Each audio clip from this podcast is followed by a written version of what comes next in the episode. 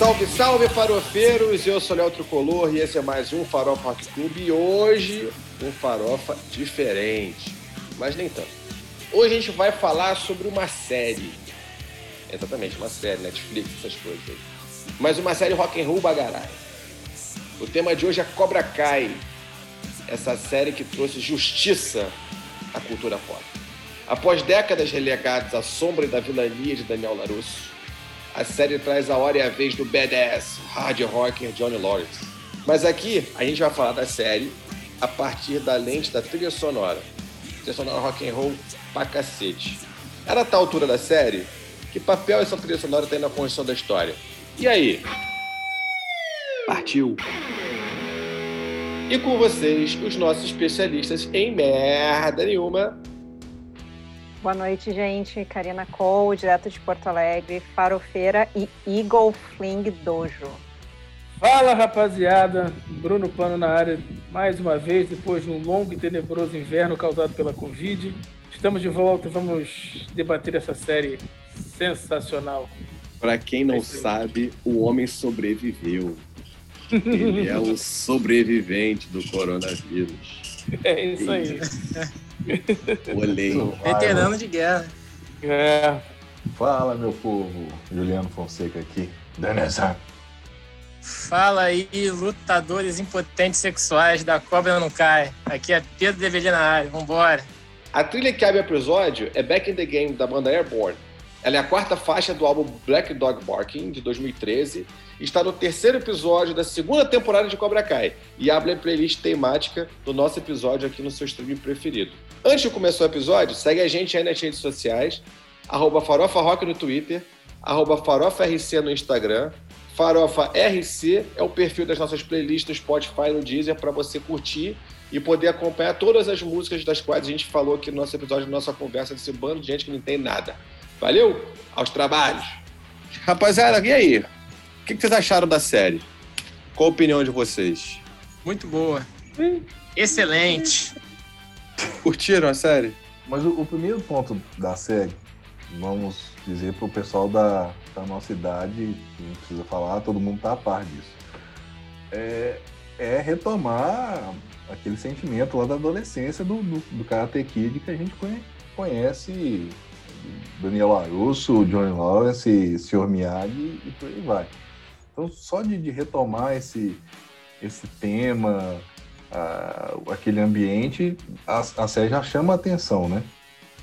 E, e- e retomando os, os mesmos personagens, né? E dando, dando é, já adiantando um pouco, dando uma visão diferente do que, do que, do que a gente tinha nos, nos filmes é, do Karate Kid, a gente tem uma visão diferente dos, dos personagens. E, e aí eu acho que a série vai cativando muito por causa disso, porque ela dá um, um- o outro lado da moeda pra gente. Então, vale muito a pena para quem já assistiu os filmes assistir a série.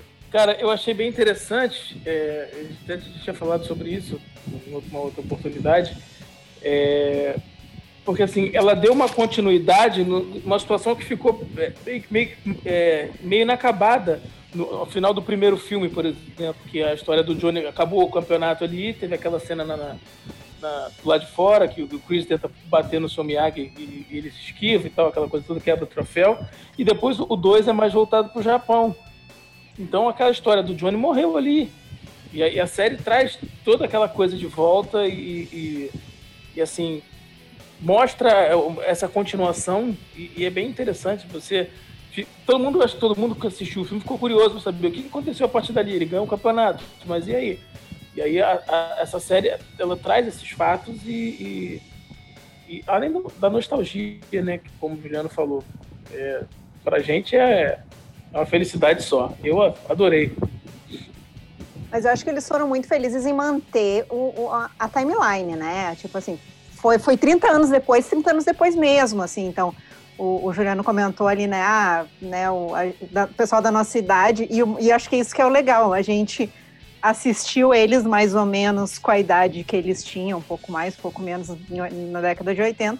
E agora, mais ou menos também na idade deles. Então, acho que isso dá um, um sentimento assim, nossa, eu te conheço. Eu lembro que você Mas... fez. Eu, eu, Oi é... sumido? Oi sumido, isso aí. Olha só, veja bem, o que, que aconteceu. Aquela coisa quando encontra colega do colégio, assim, nossa, é verdade, olha só, você se deu bem, você se deu mal, um negócio assim. O mais maneiro da, da série, assim, é, foram eles terem mantido os mesmos atores, né? Depois de, sei lá, 30 anos, aquela mesma galera, mesmo que seja assim, fazendo pontas, né? Que nem aquele episódio que ele tá no Japão e tal. Mas achei muito bacana. E eu tava, tava lendo a. Oi? Não só os atores, acho que os próprios dubladores daqui no Brasil são os mesmos é dubladores que fizeram. que fizeram Karate Kid lá atrás, né? Agora, a, acho que foi a Karina ou o Juliano que falaram da, da idade deles, né? Eu tava lendo a curiosidade. O, na série eles falam que o, que o Daniel tem a mesma idade que o Sr. Miyagi tinha na época, né? Só que... Acho isso impressionante. E ele, é, então, porque é pra mim o seu Miyagi na década de 80 era um senhor idoso. É pior, sabe por quê? Eu tava vendo a, a, a curiosidade em si. O ator que faz o Daniel San, ele tá com 59 anos. E o ator que fez o Sr. Miyagi, ele tava com 52. Ou seja, ele tá ele já tá mais velho que o Sr. Miyagi na época e a atriz que faz a esposa do Daniel, ela é 17 anos mais nova que ele. E não parece. É, né? o, maluco, o maluco não envelhece. E, e, e, a coisa mais curiosa assim, é o seguinte: se você pegar o Karate Kid, que isso a gente fez aqui em casa, né? Eu, eu, como é que funciona aqui em casa? Eu assisti Cobra Kai sozinho, primeira temporada. Eu falei, ó, é maneiro, vamos comigo? Aí a família veio. Só que pra família vir, eu assisti o Karate Kid 1 com, com as crianças, né? Com, com, a, minha, com a Simone e tudo mais. É... E aí você faz, essa, obviamente, você faz essa viagem no tempo de novo, que é um convite né, a continuar assistindo a série, e você começa, é, é enfim, você revê a história. Você olha para o Daniel, ele parece um moleque de 15 anos, sabe? Ele é franzino, ele é magrinho. Você olha para o Johnny, você acha que o Johnny tem uns 3 anos a mais do que ele, que quando você tem 15 anos faz muita diferença entre 15 e 18 anos, você tem uma diferença enorme de, de, né, de porte físico, enfim. Se você considerar a voz do dublador, então. Então, né? tá, tá terrível. É... Mas, cara, ali, o Ralph já tinha 23 anos. Com cara de 15. Bruxaria, bruxaria. Total. Total, ele já, ele já era velho ali né? Assim, e, e, acho que é isso um pouco que vocês estão falando agora, retomando o que vocês estão falando. Essa questão da memória afetiva é muito legal, mas eu acho que também teve um, um processo de evolução social, né? É, daqueles tempos para os tempos que a gente vive hoje. Porque assim, se você for olhar para ali para a década de 80, quando, quando esse filme foi feito e quando ele saiu, toda essa questão é, do storytelling, ela era muito baseada no herói idealizado versus o vilão estigmatizado. É, o cara que era herói ele era, era muito chapado, né? Você não tinha nuance. As coisas foram evoluindo. Hoje em dia, a gente já consegue ver, a gente já consegue tra trabalhar a questão da vilania e do heroísmo muito mais dentro de nuances da humanidade. Então, assim, o cara, o, o cara é o herói, ele é o herói, mas ele, ele erra, ele pisa na bola. O, tanto que né, não é novidade para ninguém que hoje talvez o Batman seja um herói muito mais popular do que o Super-Homem, aquela coisa da idealização. É, aqui a mesma coisa. O, o, o, Daniel era o heróizinho idealizadinho e o Johnny era um vilão de folhetim. Mas eu acho que muito dessa curiosidade que se estabeleceu em relação à série tem a ver com isso, com essa coisa do, do de você querer entender quem é esse cara, quem é esse Johnny Lawrence. Né? Pô, a gente falou aqui, o cara mal. É, tipo, ele, ele participou do. O, Karate Kid é, é uma franquia com quatro filmes, sendo que o último não foi nem com o Ralph, né? É, mas ele foi uma franquia que entendeu. Ele participa do. Ele é o vilão do primeiro, ele é uma vítima nas, dos primeiros minutos do segundo, e ele desaparece. Johnny Lawrence desaparece. Né? Ele volta agora né? E, e, mostrando esse outro lado. Você começa a ver quem é o cara, apesar de ser ranzinza, de ser mala, de ser de ter várias paradas erradas na cabeça dele, tipo, a cabeça dele não evoluiu com, com o tempo e tudo mais. Mas você fica curioso para entender quem é o ser humano por trás daquele estereótipo do vilão. Eu acho que essa descoberta do, do Johnny é, é, é, é a grande sacada da série, aquilo que te faz buscar, pelo menos é o que me fez buscar muita gente, eu ouvi muita gente falando pô, mas o Daniel, ah, eu não tenho a menor. O Daniel é chato, é mala. Não é, não é que ele seja mala, que ele seja chato. Ele é um, é um personagem que você já sabe quem ele é. Ele, ele de repente, até quando você olha para trás, você fala assim, caralho, a gente tirou esse tempo todo chamando o cara de herói, mas a quantidade de merda que ele fazia já lá atrás. O cara era um mimizento dos infernos. O cara tem que ter não dá para assistir porque é, é, é ele fazendo dando chilique o, o filme ah, inteiro. Mas isso é a nossa impressão do Daniel agora, né? Pô, vai ver o cara ter que 3. Na década de 80, a gente achava o Daniel o máximo. Sim.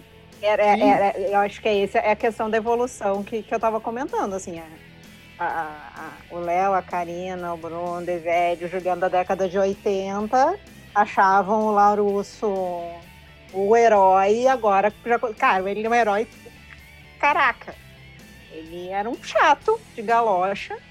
E eu, eu, assim, eu acabei a primeira temporada achando o Daniel um mala. Um mala, sem alça, sem rodinha, sem nada. Na terceira temporada eu já começo a gostar um pouco dele. Eu ainda acho ele meio coxinha demais. Mas. mas ele. Eu, eu acho que isso foi muito legal também da série de trazer esse outro lado do, do, do Larusso, assim, porque ele acaba tendo uns requintes de crueldade ali. Sim, ele, come... temporadas, ele assim, começa ele a primeira assim... temporada como bully. Ele fala é, na loja que ele chutou a cara do outro. Não é esperado que um adulto que né? evoluiu, que se trabalhou, que tem autoconhecimento, como o seu Miyagi quis treinar ele para ter, né? Porque o Miyagi era isso, era autoconhecimento, se conhece, só ataca se precisar, aliás, nem ataca, não sei o quê. E daí ele chega 30 anos depois, um cara, às vezes, até sem meio sem controle emocional, eu acho que, que eu acho que, dá um, um, um, grude aí da, da década de 80 para cá, assim, que o Daniel não era tão bacaninha como a gente achava. Mas é da década, né? É da era que aquilo ali aconteceu. Sim, eu acho até que assim que um bom caminho para um pro personagem dele daqui para frente é que assim, você também for olhar a série, você vê o Daniel o tempo inteiro recorrendo aos pensamentos dele em relação ao Sr. Miyagi, né? O Sr. Miyagi é um guia, né, ali do lado dele das lembranças e tudo mais. Seria irado ele chegar numa quarta temporada e, tipo, o caminho do Daniel qual é? É, é perceber que ele não entendeu nada. Tudo que o Miyagi fala para ele, que, que ensinou para ele, ele não pratica nada nada. Ele é o, ele é o bully do John, ele tá sempre tentando re, retomar, mas na prática mesmo, ele faz o bullying, bullying com o Johnny lá quando o Johnny entra na, na, na, na parada, na, na, na concessionária dele para pegar o carro fudido.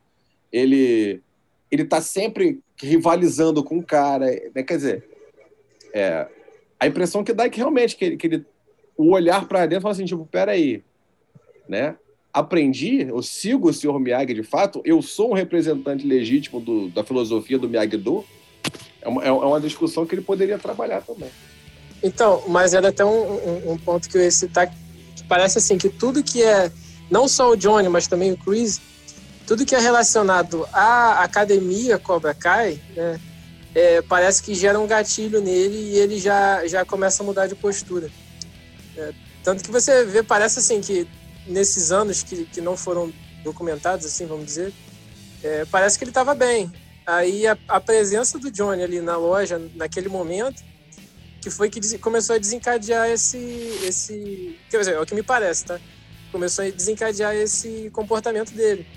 Aí depois aparece, é, ele começa a se dar bem com o Johnny, aparece o Chris e vai tudo por água abaixo, enfim. É, não, você tem razão. O, o Cobra, as lembranças dele do, do Cobra Kai que ele até mesmo já falou, né, que vão além do Johnny, porque ele teve outros traumas depois, toda aquela história do Karate Kid 3, do Silver, de, de, né, de ensinar, entre aspas, ensinar ele, mas na verdade o que o cara estava querendo era, era, que ele se machucasse e tudo mais. É, tudo isso traumatizou ele, beleza, são os gatilhos que, que tem na cabeça dele, né, para o comportamento dele desviar. Mas é exatamente quando esses gatilhos aparecem que, que os ensinamentos eles têm que prevalecer, né? Sim, sim. Você, pô, você viver sob ensinamentos quando a vida está super estável, beleza, aí é, é moleza. Eu quero ver quando o negócio aperta, né? E eu, eu, falo isso muito no sentido realmente de, de, de o quem, quem que é o grande personagem da série? Pra mim tá muito claro que esse grande personagem é o Johnny. A curiosidade em cima do... o Johnny tem uma curva de evolução Tem. que a gente precisa conhecer. O Daniel é meio que uma caixinha fechada, né? Que a gente... A, a sensação que dá é que a gente meio que conhece ele lá de trás. Mas não É. conhece. Tem nuances você- ali que a gente precisa conhecer. Se você reparar, Léo, desculpa. Se você reparar, os, os. Pode chamar de gatilho, mas os. Eu vou chamar de piti, tá? Os pitis que ele, os pitis que ele dá A na série, chiliquenta. a- a- os chiliques que ele, que ele dá, são, são, são, aquele, são os mesmos que ele, que ele dava no filme. Entendeu? Aquele momento que, tipo assim, ó, o momento é de paz, ninguém tá me atazanando. Ah, peraí, cara. Tem um cara ali sent, no- sentado na privada, eu vou lá jogar água nele. Saca? Tipo assim, aquele momento que o cara tinha que tá tranquilo, o cara vai lá e, e, e- e põe lenha na fogueira. E é a mesma coisa na série. Ou seja, o, o- o comportamento dele não muda. Ele é o mesmo cara do filme, é, é ele mais velho, 30 anos depois, é ele, o Daniel San, Daniel Arusso, é o mesmo cara. E é como você falou, o Johnny não, ele tem essa evolução. Ele é aquele cara tosco que, que vem evoluindo durante a série. O Mas Johnny, bem ou mal, ele, um ele notebook. levando. ele veio levando porrada da vida Mas, o tempo todo, é, né? mas O vocês não acham? é, vocês não acham que é, por a gente ter conhecido a história pregressa do, do Johnny da infância e aquela coisa da mãe, do padrasto, tudo aquilo, é, será que a gente não, não começou a achar ele um, um- um- personagem mais legal por conta disso? A gente ter conhecido as origens dele, com como ele foi parar no Cobra Kai e toda aquela coisa do Chris ter manipulado né, os sentimentos dele, né, a, vida dele, de uma certa Porque você- forma. Você começa a entender, tipo, o motivo dele ser babaca Sim. daquele jeito, né? Isso aí, Ele porque no filme, no filme ele era só um babaca que, que gostava de brigar, ninguém sabia nada. Só sabia que ele era um babaca. Era um, metia um valentão e coisa assim. E o Daniel era o garoto sofrido. A gente conheceu a história dele toda no filme. E do Johnny a gente só veio conhecer trinta e tantos anos depois, agora com a série. Eu acho que isso torna um, um personagem um pouco mais, é, até carismático, um pouco mais é, amoroso, sei lá. E porque você vê que ele tem momentos que ele tenta ser diferente, mas acontece sempre alguma coisa que ele acaba voltando a ser daquele jeito que ele era, que ele agia, no, de certa forma, no filme. Então, Bruno, eu, eu até acho que essa parte da infância dele é uma barriga que eu não sei se precisava na história. Porque, assim, já está bastante claro na, na, na condução. Beleza, eles, eles definiram fazer isso para você ver que lá atrás teve uma justificativa para ele se tornar aquele garoto mala que, que gostava de enfiar porrada e tudo mais. Só que você já está partindo de um. Depois de um momento, dele já ter narrado a visão dele de todo o embrólio que rolou com o Daniel. Ou seja, na visão dele, estava muito claro que, pô, ele tinha uma namorada, ele estava num momento de estabilidade com essa namorada, estavam né, tavam brigados, ele estava querendo retomar. Só que, pô, era um moleque. E nem sempre, como moleque, você sabe exatamente como agir diante das situações. Ele fez merda na praia. Só que ele tá discutindo com a namorada dele. Aí vem um maluco que ele nunca viu na vida, é, se enfia no meio da conversa dele com a namorada dele e dá um soco na cara dele essa narrativa dele. Aí ele vai e enfia a porrada no moleque. Aí na festa de fantasia, tá o cara lá sentado no diabo da privada. Vai o moleque que tomou dele, vai lá jogar água na cabeça dele. Pô, vai tomar porrada também. Então, assim, eu acho que essa desconstrução já tinha, já, tava- já tinha começado a acontecer. E a própria história, ela se propõe a isso. Eu acho que até aquela parte da infância dele, beleza, é legal conhecer tudo mais, mas eu achei uma certa barriguinha na, na Sério? história. Achou? Eu achei, achei que foi tão legal, achei que foi tão. é, assim, que, que deu essa explicação que faltava para o pessoal entender essa, essa característica, essa personalidade dele. É, eu, eu acho que, o- que, o, que o- essa parte da infância dá o gancho para ele, ter- ele ser tão suscetível à influência do Chris. Eu acho que talvez a intenção fosse essa. É, é, é, por exemplo, porque no, no filme ele é o adolescente popular que todo cara queria ser. Pô, tava fácil. Mas na cabeça do cara não. não- né? Com, com, Que é, o- é o gancho psicológico, né? É É a terapia que faltou nesses 30 anos aí. Exatamente. porque Eu acho que é isso um pouco Terapia que pra eles querem caralho nisso aí. É, É muito não. simples você explicar, tipo assim, o cara é o adolescente, loiro, alto, forte, que, que luta karatê, que, que tem tudo, é rico, que tem tudo que precisa, né? Pô, e o cara é um vilão. Beleza, tá bom. A desconstrução dele vai até a infância, justamente por que, que ele, se, ele chegou a se tornar isso. Acho que, que, concordo com, com o Bruno, acho que a, a, que aconteceu na infância, tendo o pai que ele, o padrasto, né, que ele, que ele teve, é, isso, acho que conta bem a história e, e, e, constrói muito bem o adolescente John, que, que, que vai se tornar, aí depois, né, na, na série a gente vai entender tudo que, tudo que aconteceu com ele. Mas no filme a gente não tem essa noção. No filme ele é simplesmente o vilão. É, eu acho que traz um pouquinho. Eu, eu, eu, eu concordo com o Bruno, concordo com o Juliano. Eu acho que, que essa nuance, eu acho que ela, ela é exatamente a falta de terapia. Eu acho que é, é o que explica, assim, cara, você não você passou 30 anos, você não trabalhou isso na sua cabeça, você não resolveu isso na sua cabeça.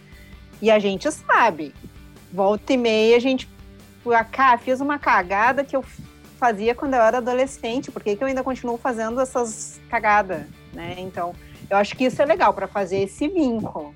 E querendo ou não, ele fica suscetível de novo ao Chris, porque o Chris consegue entrar ali de novo.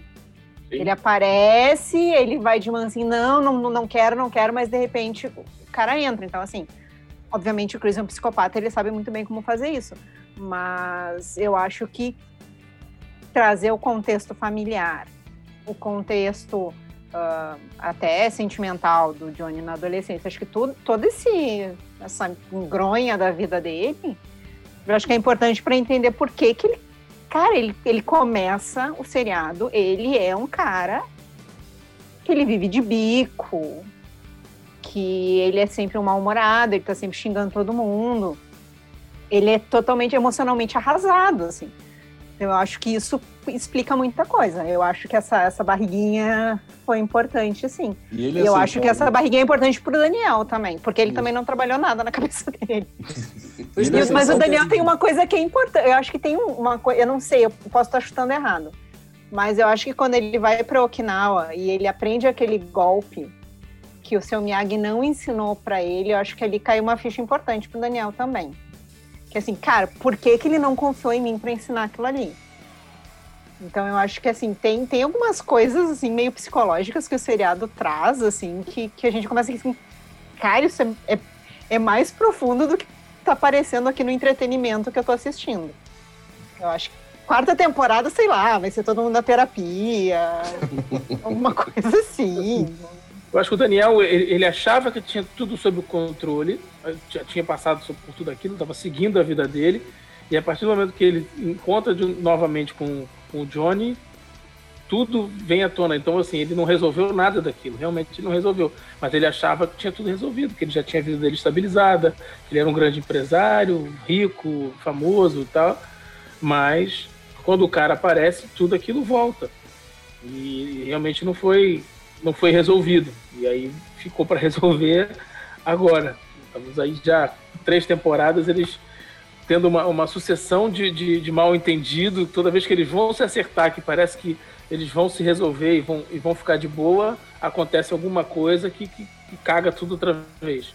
E aí começa toda aquela briga, volta toda aquela história. A coisa fica Não. meio que em looping.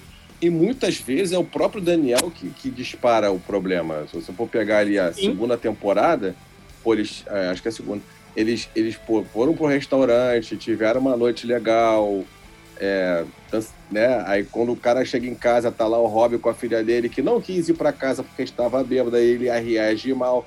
O Johnny acolhe a filha dele para não ficar na merda. E aí, na hora que ele vai chegar lá, ele vai lá dar pau, o pau come porque ele não admite que o Johnny tenha, né, tido aquele É o famoso passado te condena, né? Exatamente. Não, eu acho essa parte eu acho, eu acho legal, porque assim, isso, isso parte do princípio que uma bicanca na cara do, do seu antagonista não resolve os problemas, né? Porque assim, beleza, acabou o Karate Kid 1, ele deu aquela bica na cara do Johnny, ganhou o campeonato, muito bem, aplausos, aplausos, aplausos. O Johnny é um fudido, você é o, é o, é o mestre do universo. E vamos continuar pro filme 2, que a gente vai pegar um assunto completamente diferente. Não, e era basicamente o que contou a, a, a, primeira temporada, né? O Daniel, aquele cara que deu chute na cara do Johnny, o Johnny é o fracassado, que ele pinta como fracassado na vida, depois daquele chute, um perdedor, e o Daniel é o cara rico e bem sucedido, enquanto o Johnny é um fudido que não conseguiu superar aquele chute na cara e a perda da, da namorada pro, pro outro cara.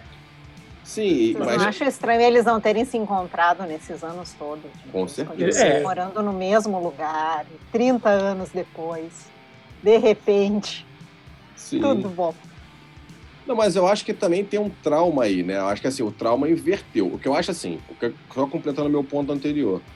O bico não resolveu. As mazelas estão lá dentro, as feridas estão lá dentro, os problemas continuam lá. O que acontece é que o contato se minimizou, porque assim, o começo da série, tudo bem, eu concordo, Carinão. É estranho, né? Você pensa, pensar que os caras na escola nunca mais se cruzaram. Né? Na, na cidade nunca mais se cruzaram.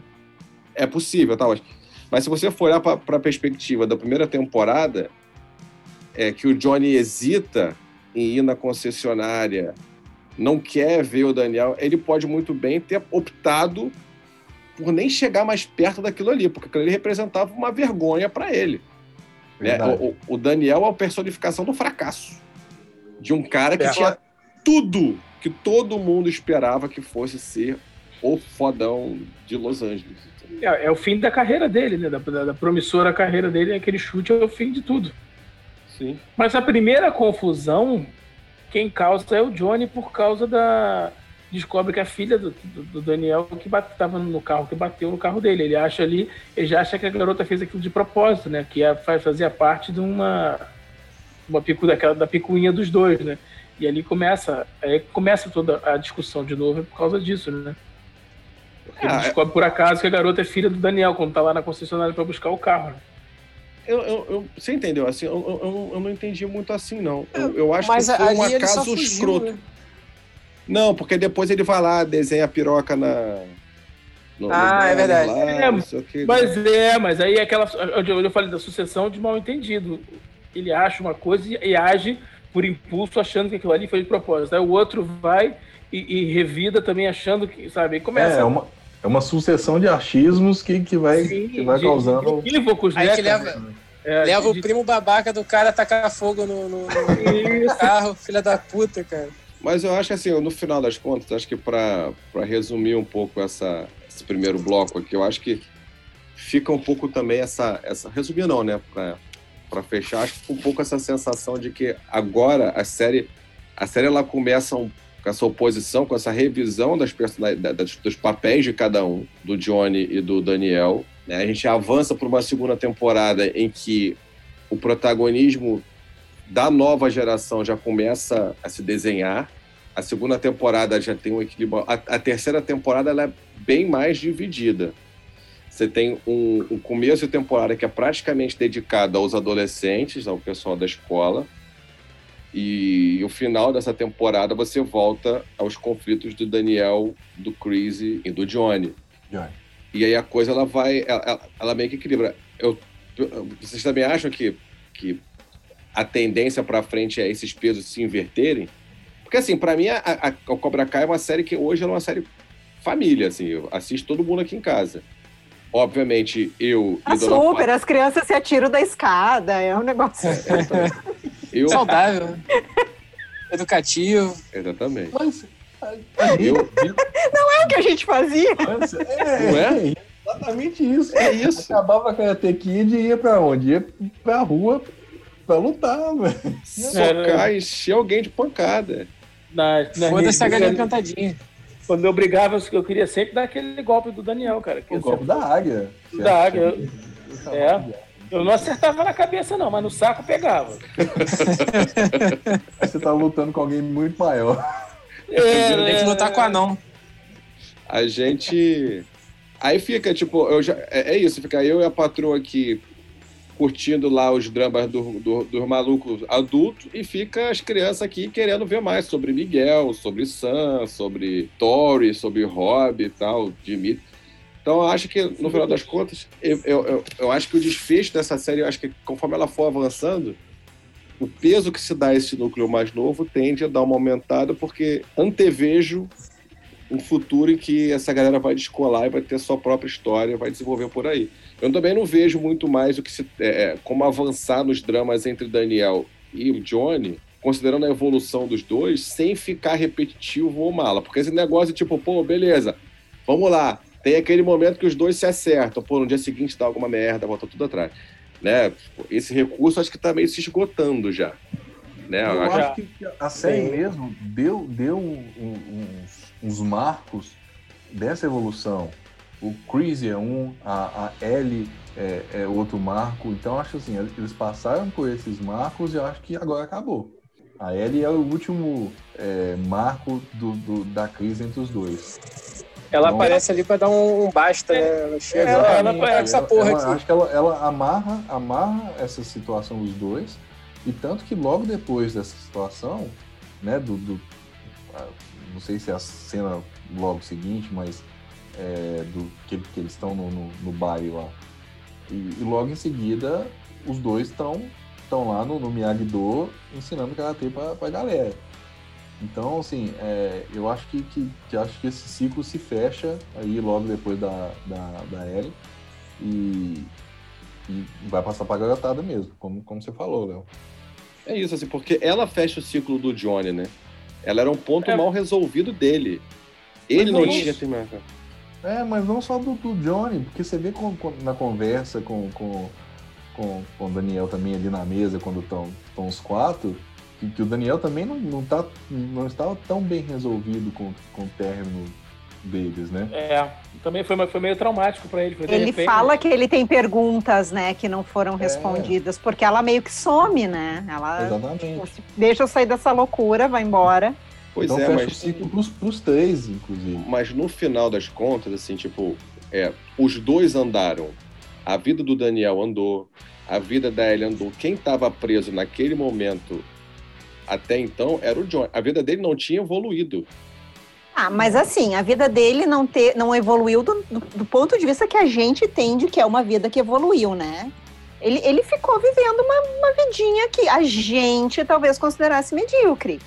Mas. Mas eu Cara, nem ele tava bem, nesse fazia os bicos dele.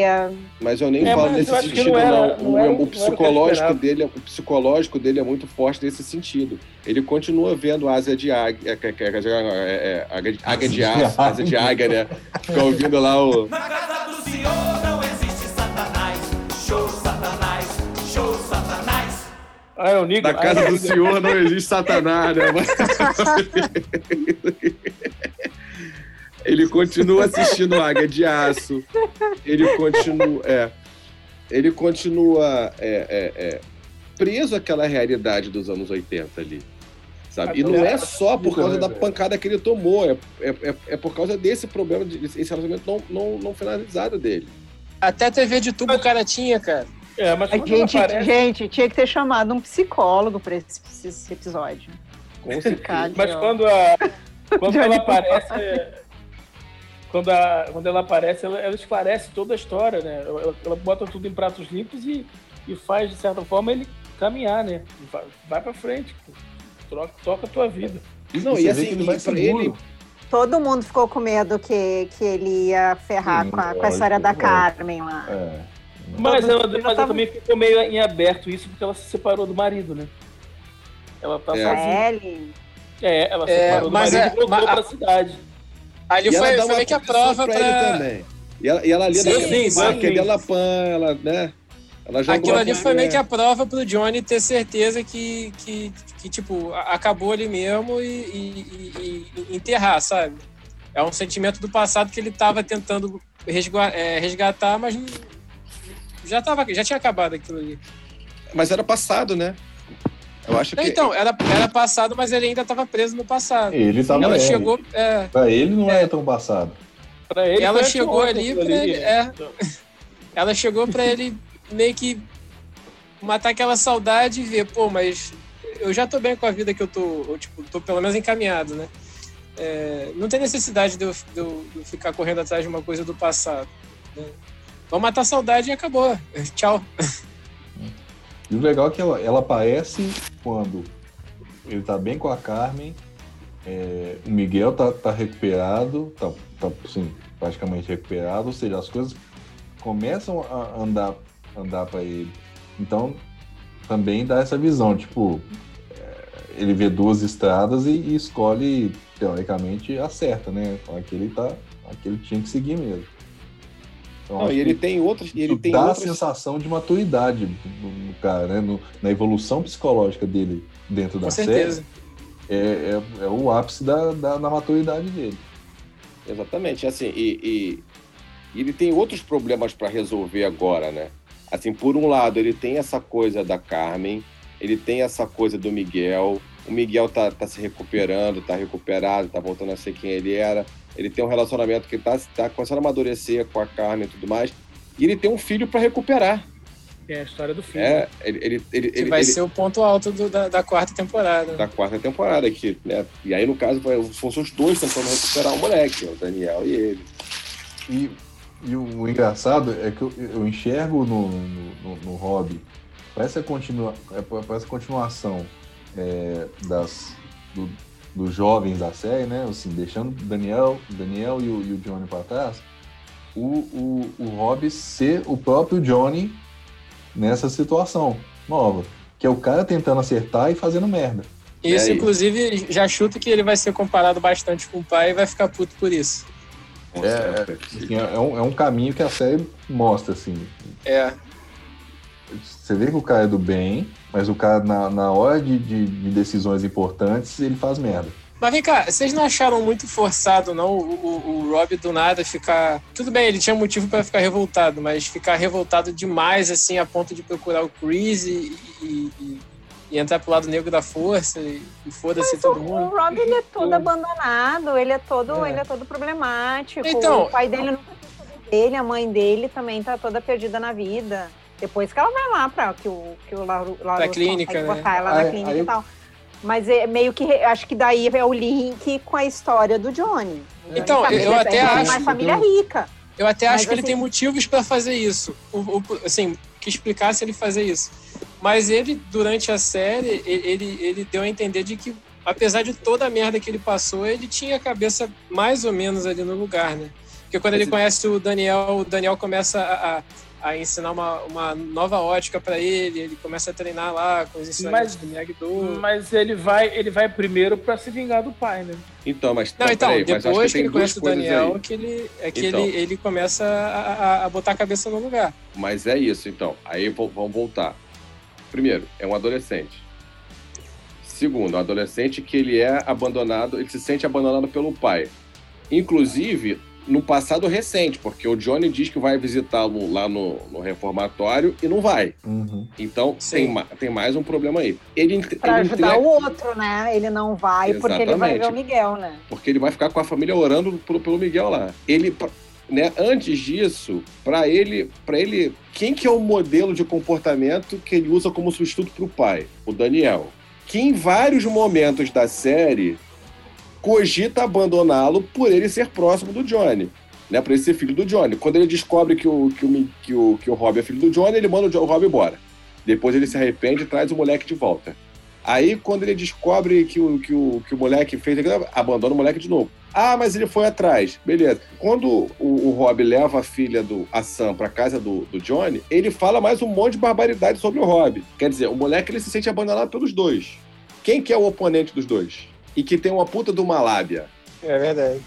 Aí Ele, ele vai atrás do Chris, né? É, que, que é um cara que tem, pô, ele se faz de coitado, ele se faz de. Porque o Chris ali não É tá. que, não é que ele se faz, né? Ele é um psicopata, então é o comportamento normal dele de.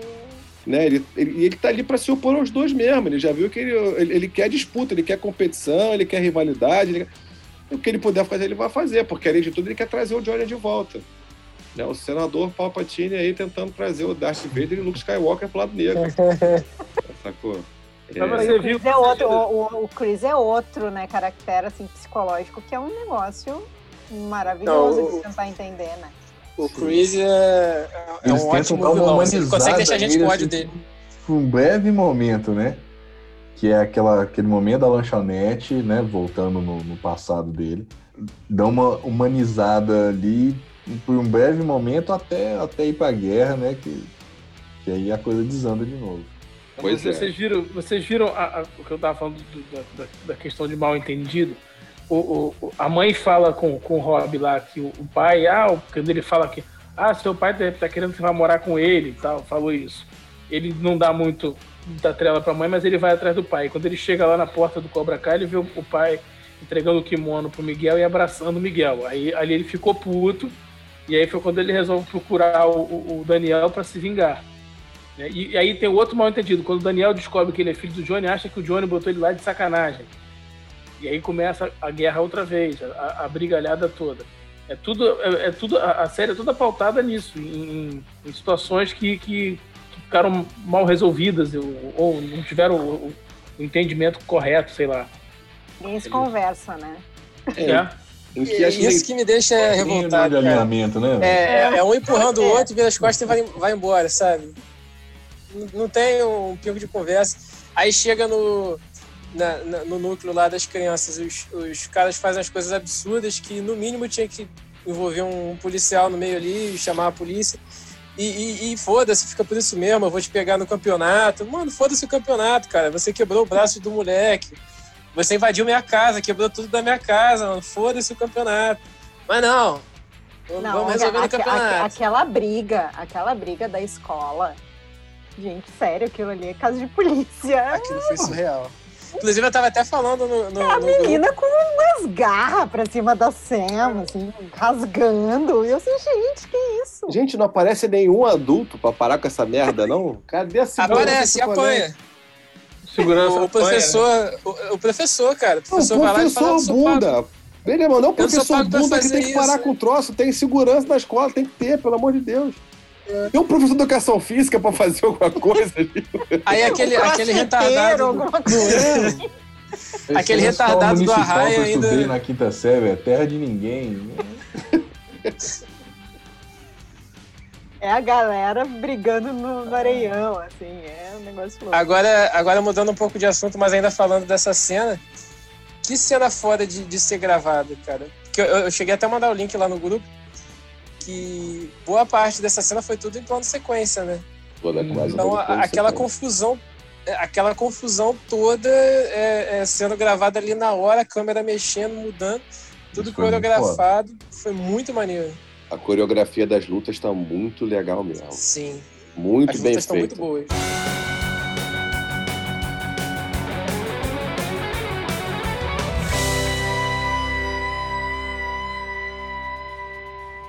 Então, lá atrás, quando ninguém ainda falava em Cobra Kai, acho que ele estava recém-chegado no Netflix, Dona Karina Cole chegou para mim e falou assim: Léo, tu já viu Cobra Kai? Não, cara, não, não vi ainda não. Cara, a gente tem que fazer um episódio do Farofa só sobre a trilha sonora, porque ela é muito maneira. Muito, muito maneira para ficar na carioca, muito maneira de coisa de carioca. Porque, nossa, que, que trilha sonora. Tem Poison. Você liga já começa com Poison a parada. Aí a gente passou um tempão falando sobre a trilha sonora, ela falando a trilha sonora, resenhando a trilha sonora de Cobra Kai pra mim. A, a cada música nova eu mandava uma mensagem, né? Mensagem pra mim. É isso mesmo, tipo, Karina. é, faz jus. É, está à altura da, da série a trilha sonora? Essa pergunta é difícil. Mas assim, que, que, é, é que, que eu acho que, que acontece? Eu acho que eles foram muito felizes em colocar, e daí vai, né, por, por ser uma banda que, que eu acho bacana, assim. Ah, o Cobra Kai, na verdade, ele já já estava rolando há dois, uns dois anos antes na, no YouTube, né? no YouTube, é. Ele- antes de ir pro, pro Netflix, assim. Eu fui até um pouco resistente em assistir. Quando foi por dentro, assim, ai, não, não vou ficar assistindo revival dos anos 80, e coisa assim. Deu assim, ah, um fim de semana eu tava sem ter o que fazer, fui assistir. Primeiro episódio, e daí aparece o Johnny entrando no carro e tocando Nothing But a Good Time.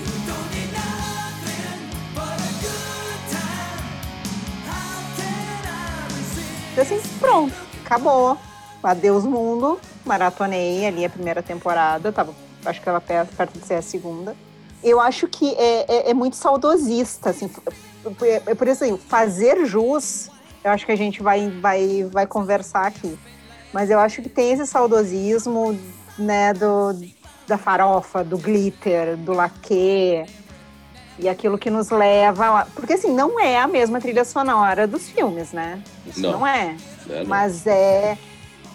Ele, Até tem algumas músicas, né? Até traz alguns momentos você tem Chicago. mas não, ali, mas assim, gente, não tem aquela do I am the man who will fight for your honor, cara. Gente, Não. como é que não botaram ainda essa música no, no Cobra Kai? Aguarde mas- confie. Deve aparecer em algum momento. Mas teve a outra do Chicago, né? Que é. É, Teve, teve. acho que eu quero Ah. Creed 2. E no, e no momento romântico também, né? Que aí, exatamente no mesmo momento do, do filme que tocou a, a do Peter, Peter Cetera lá, Glory of Love, né? Mas eu acho que tem, tem uma coisa interessante do, do fazer jus, que tem o, o link, por exemplo, o link do Johnny com o Miguel, ele se dá ali na, na trilha farofenta dos anos 80, assim.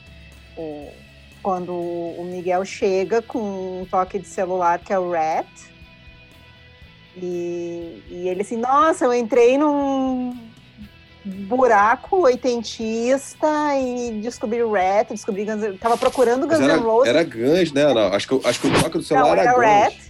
Não, Não, era não, Rat. não, não. Ele descobre o Rat procurando pelo Guns. Ele tá É procurando. porque o por Johnny. O, Jo- o Johnny deu um burro nele, né? Que ele não conhecia Guns N' Roses, aí ele começou Ah, a isso. procurar e achou o Rat. que o toque do Ele celular fala- é uma musiquinha moderna, era uma música, era uma música da época ali, de adolescente. Ele reclama, bota um, não, bota um Guns N' Roses aí, o que, que é isso? Aí ele, ele descobre depois, né? Ele vai procurar. É, então acho que assim, o jus que você perguntou, eu acho que é isso, assim, ele, ele faz jus no sentido que ele cria esse vínculo afetivo através da música. Eu acho que isso é, é um, é um negócio bacana, assim. E ele Mas cria um vínculo afetivo com a gente, né? Vamos, vamos, vamos falar sério aqui, né? Ah, não, não, não fosse uma trilha farofenta, a gente não estaria falando de Cobra Kai aqui.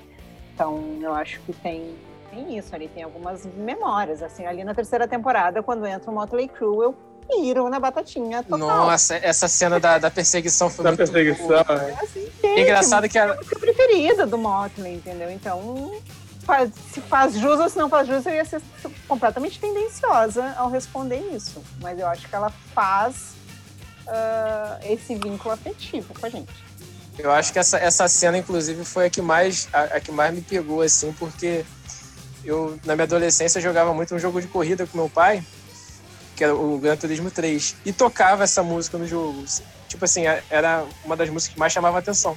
Aí quando, porra, deu a cena de perseguição de carro com, com, com essa música tocando, eu, pô, peraí. tá, tá muito bom. Então, quando eu falo de fazer jus, eu acho que é, é uma série que. Tudo bem, isso não, não é exclusividade dessa série, né? Mas talvez por essa nossa relação com a música e com que tipo de música, isso acaba encaixando bem e, e faz prestar atenção.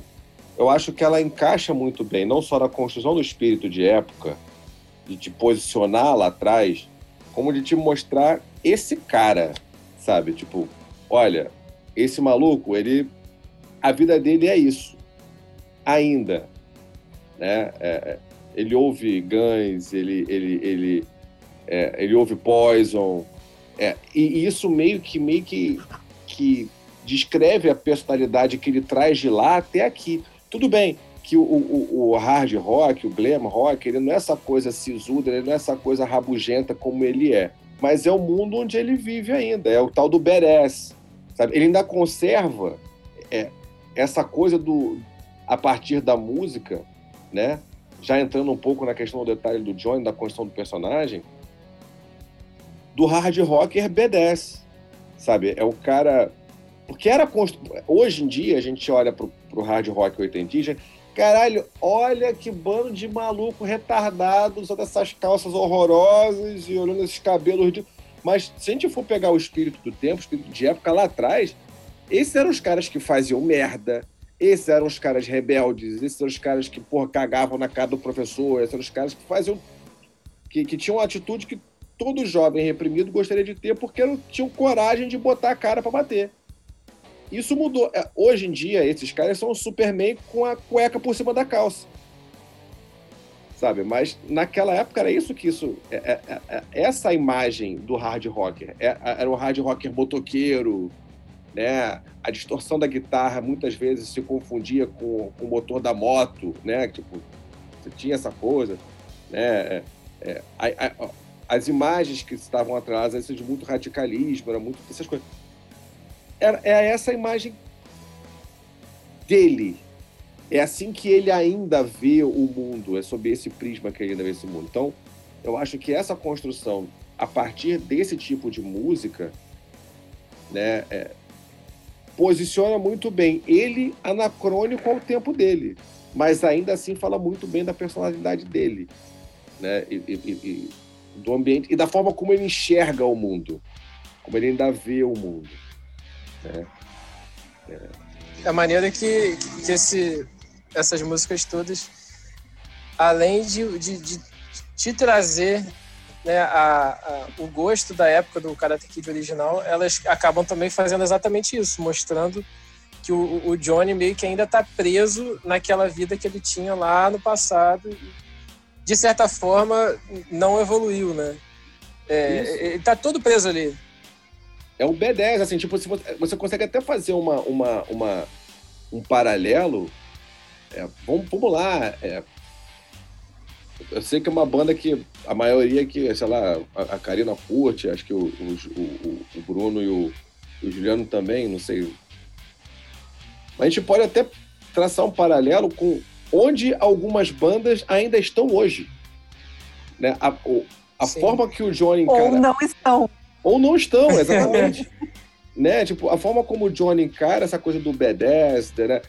Você pegar o Johnny, colocar o Johnny dentro de uma academia, falando as coisas que ele fala para os alunos de hoje, que o Miguel tá ensinando para ele que tá, tá, de sacanagem, tá errado, é você ver, de repente, um, um, um, um post do Vince Neil no Twitter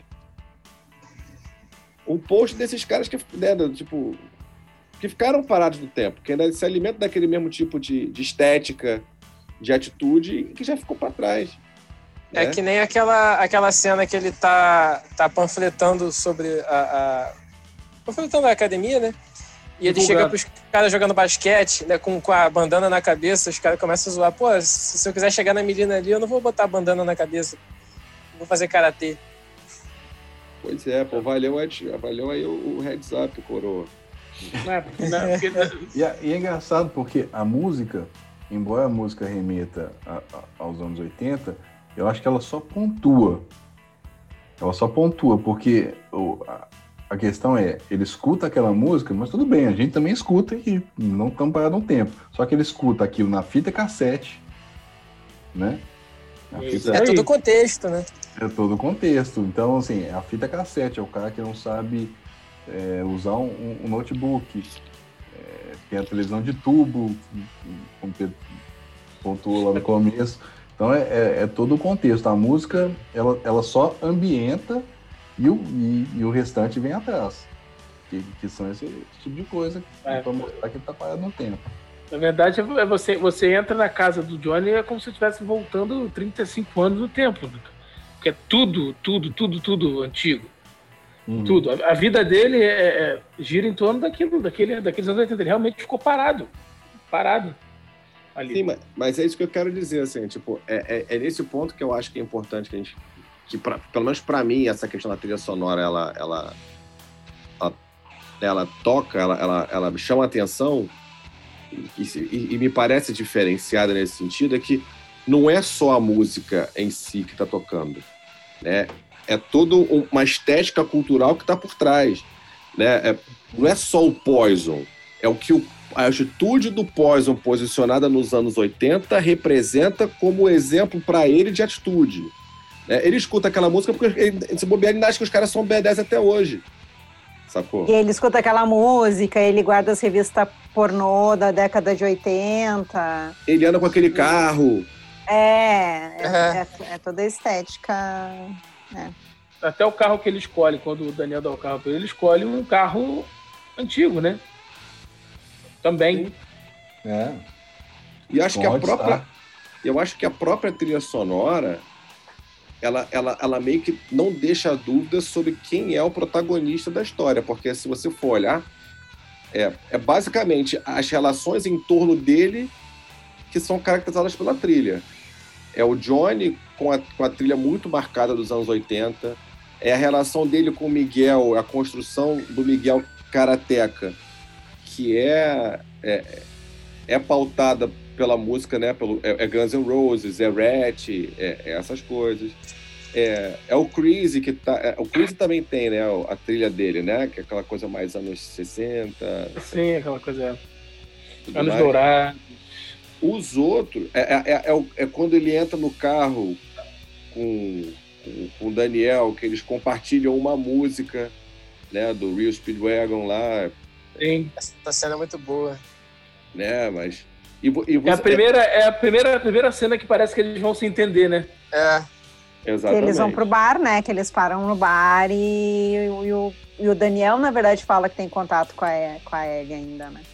É, mas eles eles estavam brigando no carro e toca a música, os dois começam a balançar a cabeça, começam a cantar, e aí foi, "Pô, agora vão, eles param lá no, no, no bar e exemplo, agora eles vão se entender. Aí acontece uma cagada e começa a guerra toda de novo, a briga toda outra vez. Dá essa, é, a série dá o tempo inteiro essa esperança, né? E a música vai pontuando. Aquela música foi sensacional, cara. Não para de escutar aquela porra daquela música. Pois é. E a maneira, a cena, né? Tipo, o, o Daniel olha assim. Pô, é, Speedwagon. É, que homem não gosta de Speedwagon? Aí tá daqui a pouco os dois lá.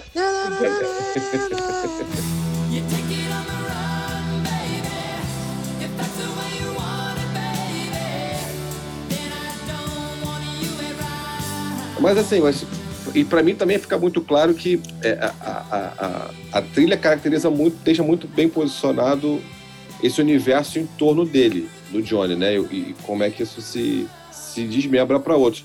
Fora ele, o Miguel e o Crazy, todas as outros momentos que tem trilha são momentos de galera. Então, beleza, vamos lá.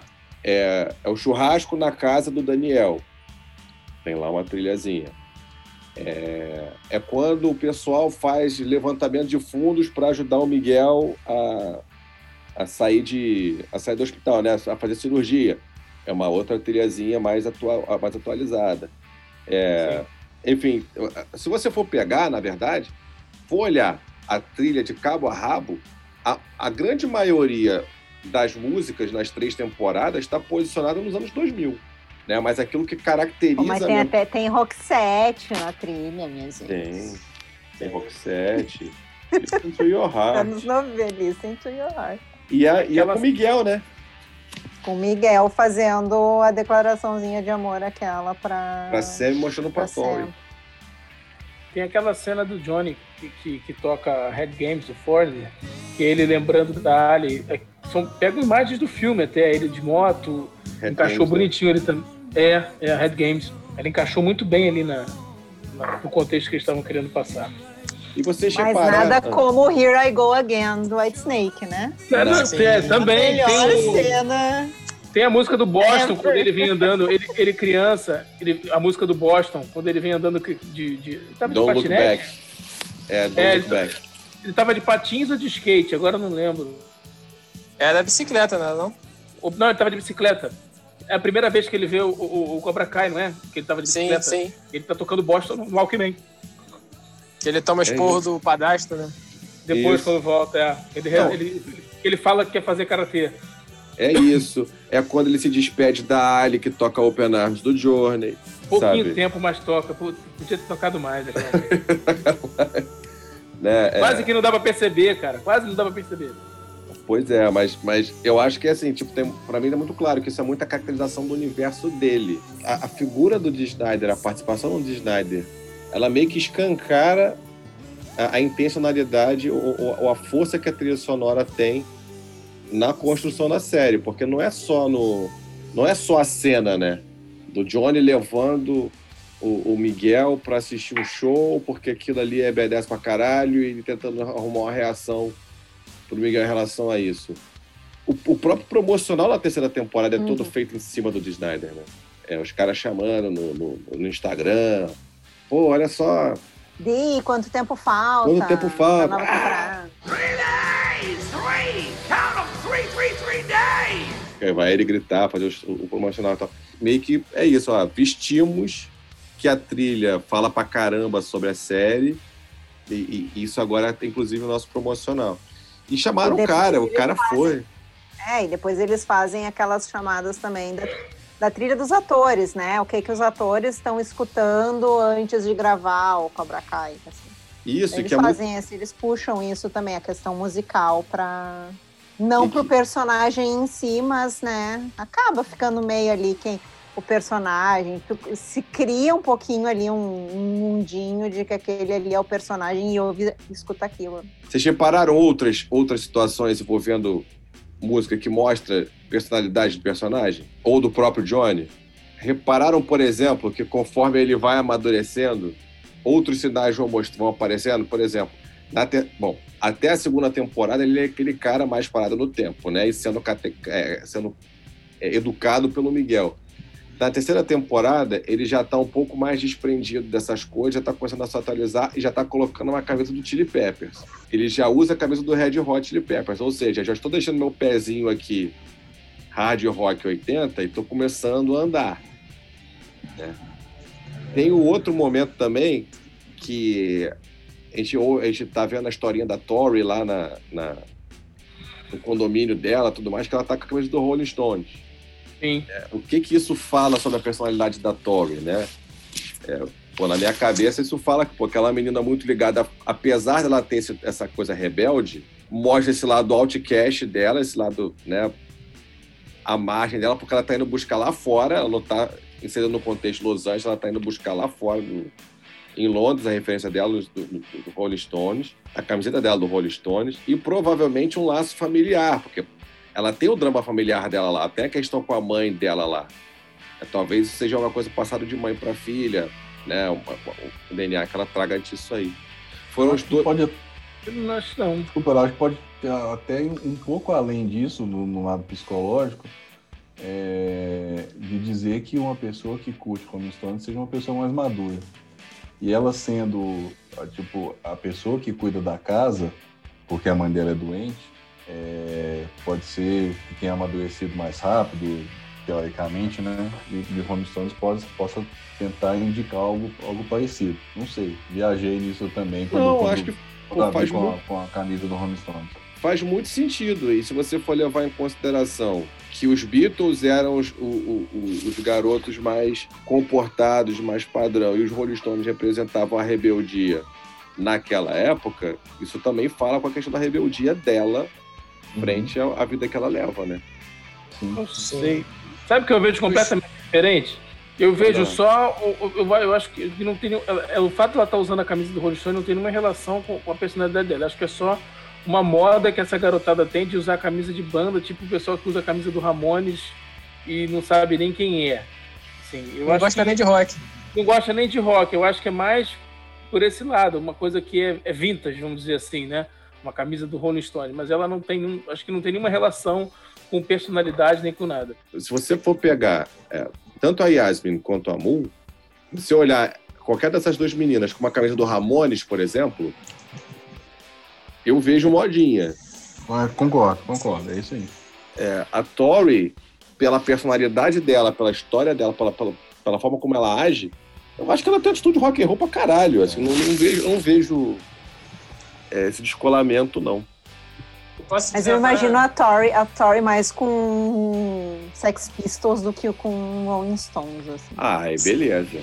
Concordo. Eu ainda acho, eu ainda acho que a, que a Tori vai, vai criar algum vínculo um passado, sei lá, talvez mostrando quem é a mãe dela, quem é o pai dela, como é que ela aprendeu realmente a lutar, porque ela não fez duas aulas de kickboxing pra lutar daquele jeito.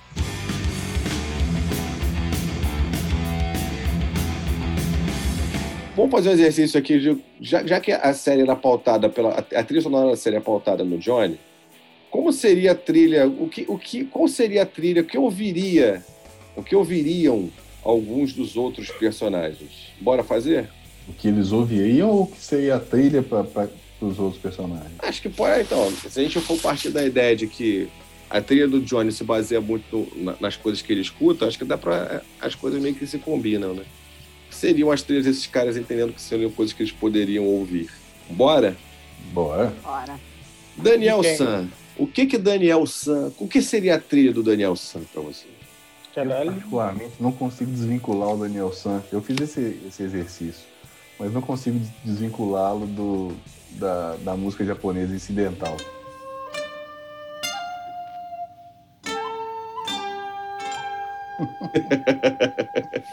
Eu tentei. eu Aquela não- É. Não consegui. Aqueles, aqueles banjo, banjo japonês tocando no fundo. É, velho, aquilo lá com. com é, é, é, como chama aquela, aquele prato gigante? Gongo. Bom, é, É um gongo. acho que É é um bom. gongo? É um gongo. Gongo, gongo, É isso. um gongo. Não, eu acho que assim, pô, o Real Speedwagon, né, é é foi uma, uma- apareceu em relação a ele. Acho que aquelas musiquinhas do Chicago que sempre trocaram por do- como tema dele no- nos Karate Kid, eu acho difícil também, do Peter Cetera, né? Sim, Acho que ele ouviria Europe. Você acha Você que acha? é Europe a cara dele? E o cara, assim, eu, o que eu tava falando, eu acho que ele, ele vem de New Jersey. Então, pelo menos um Bruce Springsteen esse maluco deve gostar. Sacou? Em Ah, 80, mano, 84, não tem ele. cara de Bruce Springsteen. Oi? Ele não tem cara de Bruce Springsteen, velho. Ah, Caio, vai dizer que você não imagina ele dançando Dancing in the Dark. Ah, mas qualquer americano, qualquer americano. Mas Born in USA, eu acho que sim. Dancing in the Dark não, mas Born in USA acho que até vai. É, eu, eu Aquela consigo coisa assim, ah, o vendedor de, né, o vendedor de carro, né, com sucesso, não sei o que, aquela onda. Pô, mas se tem uma música, pô, agora que você falou em Bruce Springsteen, tem uma música que encaixaria bem, é, tanto pra ele quanto pro Johnny, isso aí é Glory Days, né, mano? Que é a Pra letra caramba. que fala de, de se contar, se voltar no tempo e, e- e viver preso àquela, àquela história do passado, né? Pois é, a Glória Days fala. Eu acho Pô, mas que um Kansas, hein? O Kansas, eu acho que é. E o Arsana, eu acho que é, o- é bem Dani? a carinha do, do Johnny, do Johnny, do, Daniel. do, do Larusso. Play the Game Tonight também. Cara, eu, eu, eu acho que, sei lá, um, um Eagles, eu acho que ele ia curtir também. Indo nessa linha do Real Speedwagon, sei lá, um- Aí, Toto. cara, Eagles, Eagles cai bem, Eagles cai bem, não tinha pensado.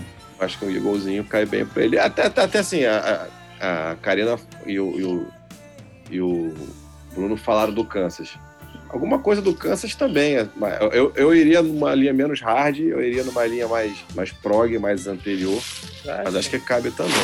É, dentro dessa linha mais, mais psicodélica, mas. Não que ele fosse muito na psicodelia, mas essas coisas menos agressivas. Talvez um É, pop- Com um pezinho Pega- no pop, né? é, papizinho, pegar um Bon Jovi tocando Runaway, saindo lá de, de Nova Jersey pra, pra Los Tinha que Angeles. vir o Bon Jovi, né? É, pô, Óbvio. claro. Se tem alguém ali que escuta Bon Jovi, é o Larusso. Não tem mais É ninguém ali. verdade. Então, Daniel é o quê? É, é Eagles, é Kansas, é Springsteen, É isso aí. é Bon Jovi. Compõe bem, Compõe, né? Compõe? compõe. Todos esses com a música incidental japonesa no fundo. A versão japonesa de todas elas. É. Seguindo no casal, e a Amanda? Qual é a trilha da A Amanda? Amanda, eu listei trocentos aqui, porque eu acho que a Amanda é a mais, seria a mais eclética de todas. A primeira coisa que me veio à cabeça quando eu pensei na Amanda foi Madonna. Madonna nos 80. Sim, seguindo a mesma linha. Tipo, express yourself, assim, bem de boas. Mas Amanda tem muito cara de Fat Foot Mac. Tem. É O verdade. próprio Assim, Daniel também, sabe? Muito cara. Eu, eu fiquei assim, eu fico imaginando ela cantando, gente, do Fat Foot Mac. O Daniel, será? Cara, nessa linha do, do Eagles aí, aquela. Não é, não é nem Dreams, não. É, acho que é Go My Way, pode ser? Go Your Own Way. Eu acho que tem muita linhazinha, sabe? Tipo.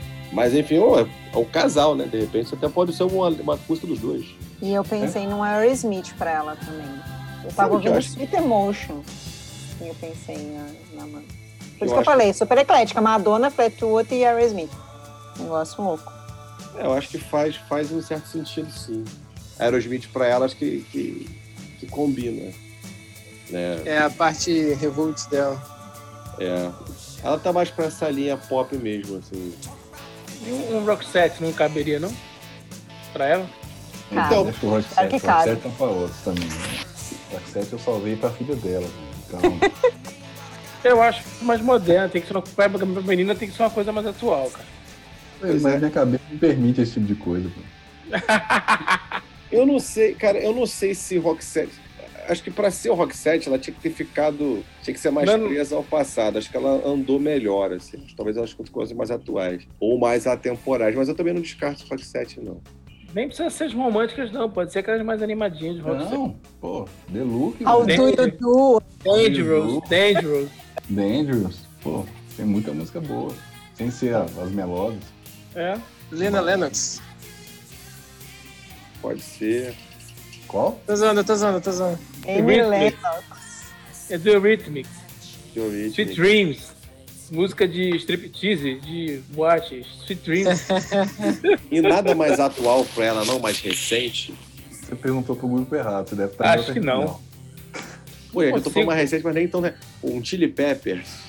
Não. É. Não. Não não. combina, não. Tipo, recente do Chili Peppers me remete a Dark Necessities. E não tem nada a ver com a Amanda. Um Talvez um Imagine Blow, Dragons Imagina vibrando ao baixo do Flea, velho. Não dá. Um É. The Ou no Blow. máximo, no máximo, Under the Bridge, cara. No máximo. Pô, sei lá, eu, eu, eu, eu acho que esses rockzinhos mais, mais pop. Eu acho que de repente ela curtiria, poderia curtir um Queen. Eu sei que não é novo, mas. Amanda? É, acho que um Queenzinho pra ela. Não acha não? É porque o Queen tem várias fases, né, cara? É, é, A última fase do Queen. diferentes. A última fase do Queen é bem, bem pop, né? É, assim, eu vou Menos nessa. ópera é mais pop. Eu vou nessa linha da, da- do, do, do eclético pra ela, né?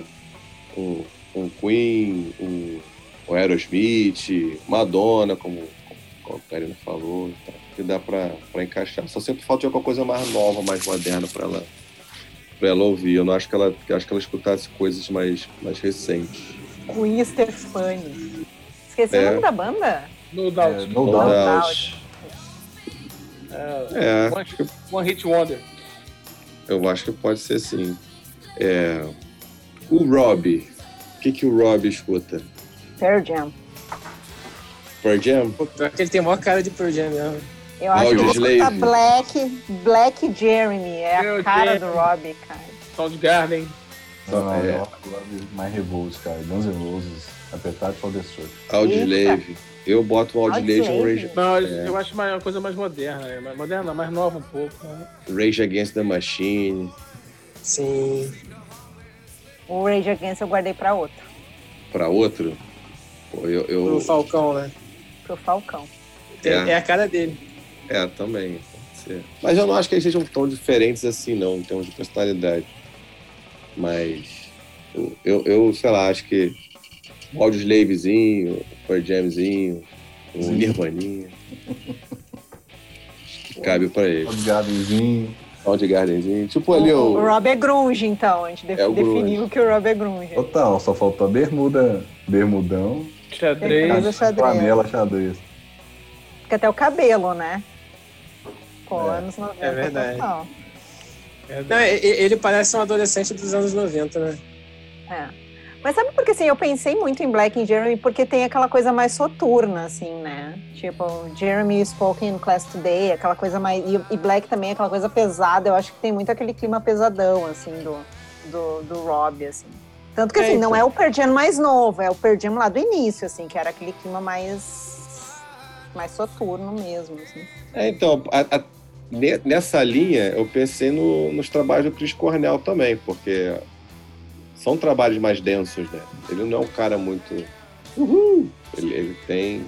São coisas mais pesadas, normalmente, o que ele costuma escrever. A gente acabou pulando a Sam, né? A Sam, né? A Sam, a gente não falou da Sam. A Sam, pra mim, é Winger. Winger? Mas eu acho que é. Acho Fala que ela aí. vai mais pro pop. Pô, eu, eu vejo a Sam escutando 30 Seconds to Mars. É, pode crer. The Killer. Coldplay, Coldplay. Coldplay. Daquilo, né? É isso aí. Fifth Harmony. Isso. inclusive tá na. tá na. na, na trilha sonora. É verdade. Mais alguém pra Sam? Eu tava pensando aqui em alguma coisa pra ela. É porque eu não, não sou muito moderno, então é difícil. Eu sempre, minha referência é sempre lá atrás, alguma coisa pra ela. Pô, mas eu trouxe um dar pra ela. opiniões, Minhas opiniões são Sa- todas. Ela Uma parece uma, menina, talvez- ela parece uma menina romântica, né? Uma menina que é, que é boazinha e tal. É difícil sugerir alguma coisa mais pesada pra ela. Você ter ideia, eu tinha deixado Rock 7 pra ela. Então, É. Talvez se ela, se ela ouvisse alguma coisa mais antiga, pudesse ter alguma Joan Jett ou. Como é que é o nome? Blonde. Não, acho que é muito. Pra ela é muito antigo. É, um pouco mais É muito pra trás, eu acho que é muito pra trás pra ela. Se, ela É. escutar, se ela escutar alguma coisa mais antiga, ela vai na onda da mãe pra escutar Aerosmith. É verdade. Ou do pai pra escutar Fleetwood Mac. Green Day. Agora, Green Day me veio na cabeça agora. tá? Então, cara, é Green Day, Green Day eu acho que eu, eu, eu vejo mais por uma Tory, sabe? Por mais que ela escute, por mais que ela escute, Até o Falcão. ela escute, é, ela tenha sido caracterizada pelos Stones, essa coisa mais hardcore eu iria pra ela, tipo Blink, é, Green Day, eu iria mais por uma Tory, assim. Tem aquela outra banda, caralho, esqueci o nome. Three Doors Down também, que era o mesmo estilo de, de, Isso. Era legal. é, de Isso. Blink-182. Era Kryptonite. Kryptonite é... Kryptonite, exatamente. Eu acho que É, o Three é. Without You. Isso aí. É, Tem Creed, Down- cara. Podia botar Creed pra ela também. Não? Evanescence. Também. É, eu acho Mas é muito Evanescence dark mais, pra mais ela. pra Tori, cara. Ou, ou pra Aisha. Eu acho que é mais pra, É pra isso, hein? ou pra Mas você Aisha. acha que a, a, a Isha A É, Isha, é. eu tenho uma coisa moderna, eu tenho uma coisa pop e tenho uma coisa hard rock pra Isha. Eu tenho uma coisa moderna, mas rock and roll. Manda aí. Ah, Vai lá, vai lá. Shakes. Pra Aisha até, é verdade. Sensacional. Shakes. Ela não Eu ba- Quando eu bati o olho nela, assim, Alabama Shakes. Uma, Lady Gaga, É porque a. Lady Gaga é a Modern Monster, né? Toda aquela coisa dolorida de você é assim, você nasceu assim, Born This Way e tal. Mas, daí isso pop. Mas tem uma banda que, que bate muito forte nisso também, que é um pouco mais hard rock, que é o 6am, que é a banda do Nick Six. O primeiro CD do 6am, o, o Nick Six, ele, né, ele teve ali no, no passado ali um- uma fase que ele tava muito ali de, de pegar esse lado que, que as pessoas normalmente olham, né, meio, meio chocadas para as pessoas. E ele levou tudo pro, pro 6am, assim. Então ele tem, tem uma música no, no primeiro CD que se chama Skin, que ele fala assim, "Ah, as pessoas não te veem por dentro, eles te veem só como, né, como uma cicatriz, uma pessoa machucada e tal. E eu acho que a Aisha tem muito isso, assim, ela tem aquela, né, ela tem alguma coisa machucada por dentro que, que não deu tempo de explorar na série. Sim. É, eu acho que assim. Mas eu acho- Lady Gaga, eu acho que é a cara dela. Eu acho, não, eu concordo. E eu acho que assim, que a Aisha, as, as trilhas de, da Aisha e da Tori, em muitos momentos elas vão se, elas vão se, se, se, né, se aproximar. Porque no- por dentro elas têm muita coisa parecida, né? Essa revolta, né? Essa, essa coisa de, por razões diferentes, né? De devolver para o mundo algo que o mundo fez de mal para elas. Então, por exemplo, eu acho que aquela Pretty Reckless, eu acho que poderia funcionar para as duas. Tá ligado na banda? Sim, eu conheço. Já fiz cover delas com a minha banda. Aquela, a Hailstorm, de repente, também. Sim, sim. Sabe? Hailstorm Hail. para as duas funciona bem, talvez mais para Toy do que para do que para Isha, mas mas funciona, né? Acho que tem que tem funciona encaixaria bem nas trilhas das duas. É. E o Falcão, acho que fica, fica faltando o Falcão aqui pra gente. Falcão é, é punk rock, é hardcore, soco na cara, Killing the Name. revolta. É, é, exatamente. Pô, É. imagina o Falcão cantando um Killing the Name, batendo. Aquela cena que ele começa a bater no cara. Podia ser um Killing the Name de fundo, assim. Você vê, Apesar do inclusive, Killing the Name ter uma coisa mais né, politizada, um, né, uma, uma crítica social ali relacionada. vai mais a fundo. Mas, é, mas eu acho que tem ali um, uma fúria, uma raiva ali que, que combina com ele. Você, inclu- inclusive, consegue imaginar o Falcão na plateia Do Rage Against the Machine. É. fazendo, tipo, mosh, roda punk, espancando os outros. É. Pantera. encaixa não também pra ele? Pantera. Pantera. É. É, assim, no suave eu iria no hardcore pra ele, no, no Green Day, no, no, no, no- no Offspring, assim. E no mais, também. Sim, boa. no, no mais puxado pra um, pra um, pra um Pantera, pra um Rage Against. Aí acho que dá pra começar mais soft e, e esticando até o mais puxado.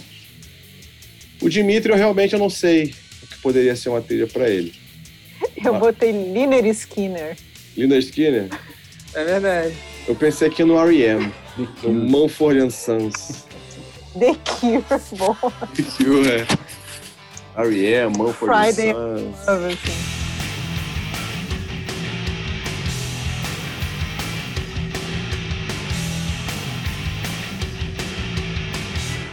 Jogo rápido. O que, que vocês esperam da pro- das próximas temporadas? O que vem por aí? Karina Cole. Tem o Silver, né? O amigo rico do Chris, que ele já, já deu a letra que vai chamar pra ajudar ele pra ganhar o campeonato, né?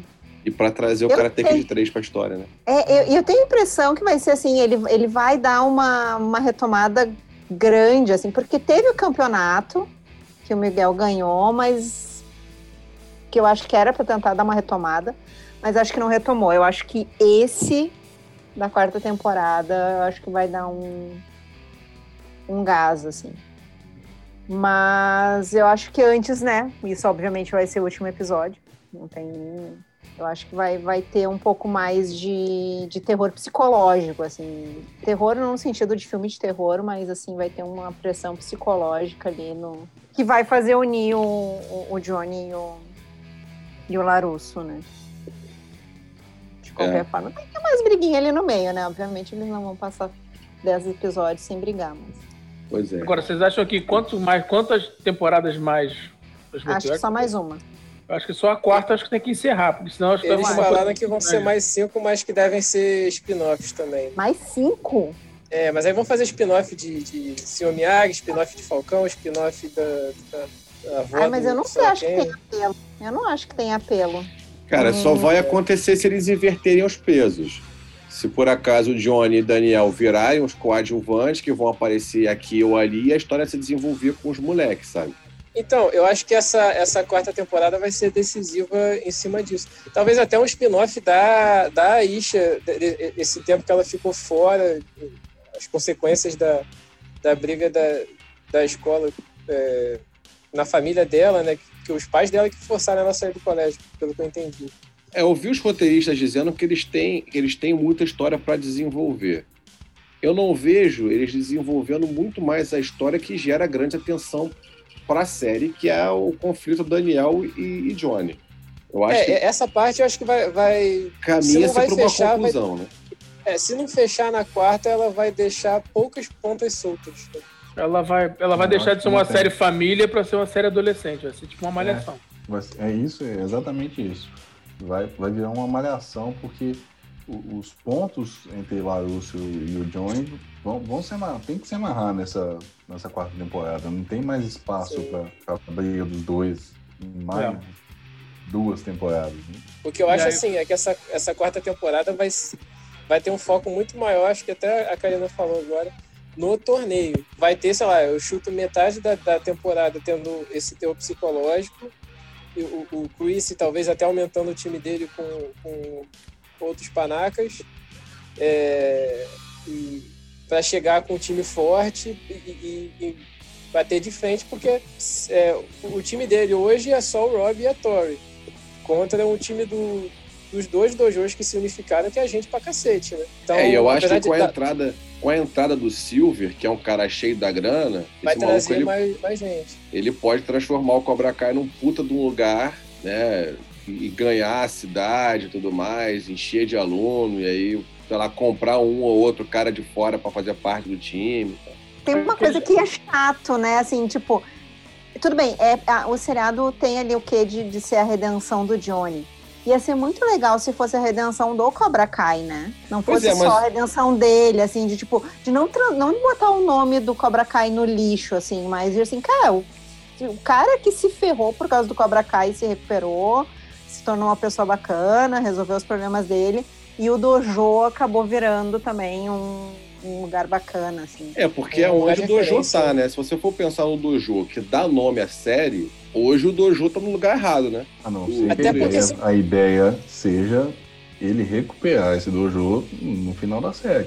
Eu acho que vai, porque se você for ver, o, o, o, o Johnny depois fundou lá o, o famoso O Asas de. Águia, né? e, e ficou um negócio muito tosco, muito jogado, assim. Não foi um nome de, de impacto, nem coisa do tipo. Ele inventou um nome qualquer, botou uma águia na camisa, porque é, é, é, é um, um animal maneiro, é, é um animal que representa os Estados Unidos, e pipipipopopó. E vambora. É, eu duvido muito que ele vai continuar com esse dojo do jeito que tá. É, é- é- a, a redenção do Cobra Kai é um, é um, é um caminho possível. Agora, é, é como que os caras vão amarrar isso pra tirar o. Mas assim, é um, Chris. um, um Chris também.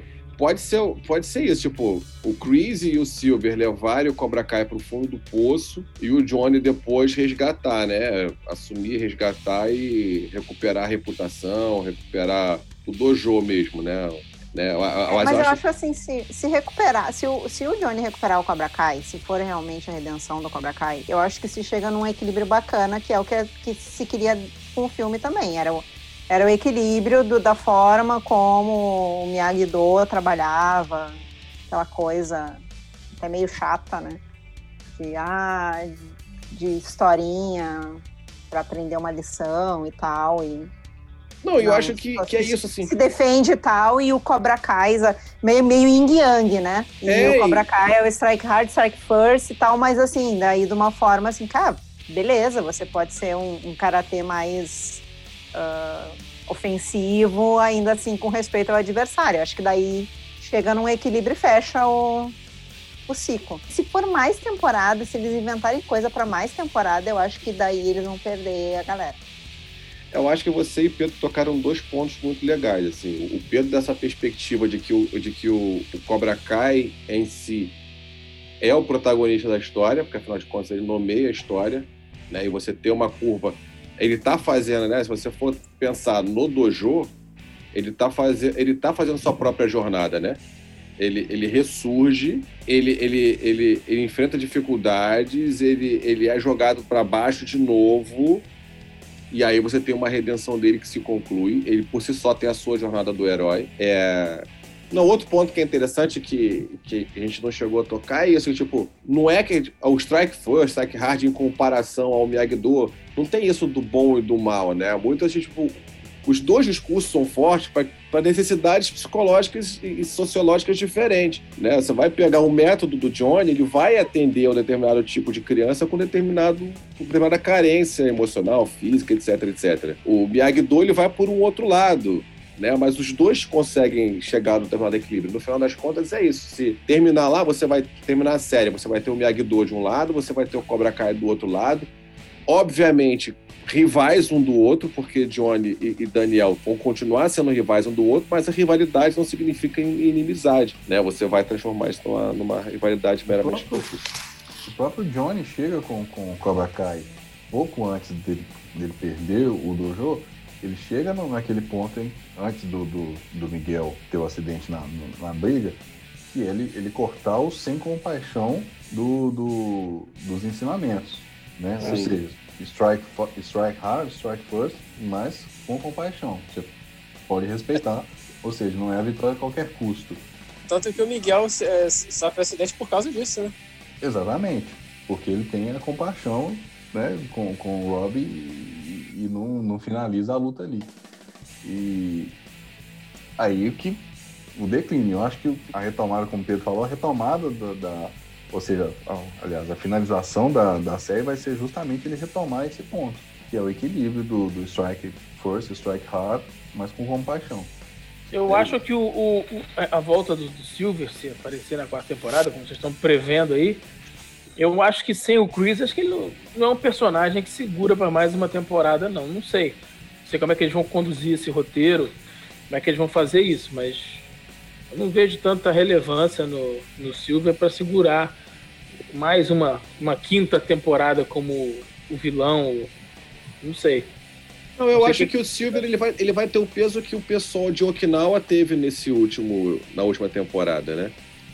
Ah, eu esqueci o nome dos personagens, eu não tenho o nome dos personagens na cabeça, mas o, o cara que ele enfrenta lá e que agora vai ser o cara que foi o cara que trouxe os ensinamentos do, do Miyagi-Do pra ele, Uhum. aquela menina que era o, o par romântico dele lá.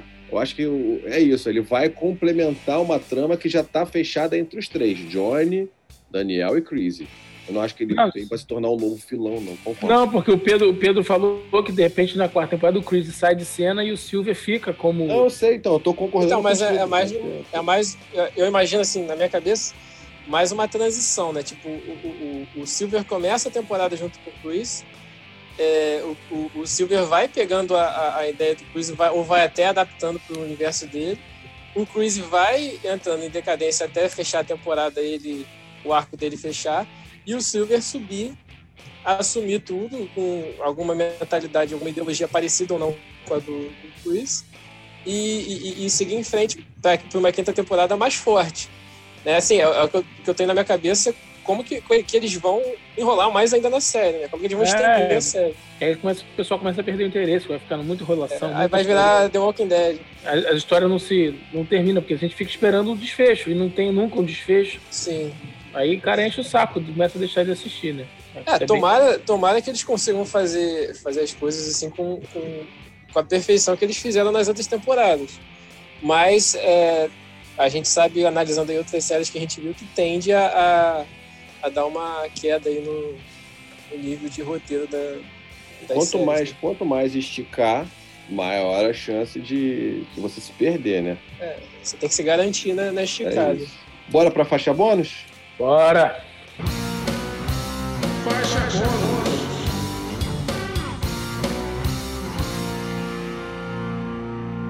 Faixa bônus de hoje, não necessariamente temática, as pessoas indicam aquilo que elas querem indicar. Não é isso? A única faixa bônus que tivemos foi temática, foi do Ed Van Halen. Hoje voltamos ao nosso esquema normal. Pedrão, faixa bônus. Hoje, faixa bônus vai em homenagem à música que saiu dia 29 de janeiro de 2021. A música que o professor lançou, Rachadinha, de Jean Santoro.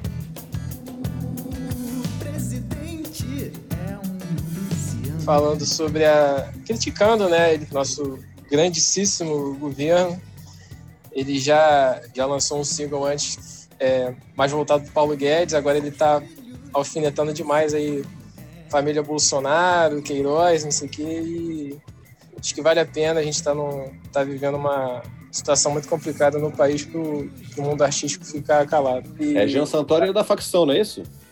é, vocalista da facção e, e tem a carreira solo dele também. Legal. Jean Santoro, rachadinho. Karina Cole. Então, eu já falei mais cedo, mas vai ficar de, de faixa bônus. Que é 6 AM, banda do Nick Six, né? Conhecido pelo Motley Crue. Primeiro CD, This Is Gonna Hurt, de 2011.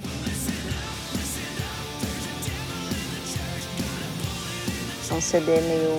Ele é pesado em conteúdo, mas ele não, não, não, é, não fica pesado no- na sonoridade, assim, no sentido de, de psicológico pesado. assim.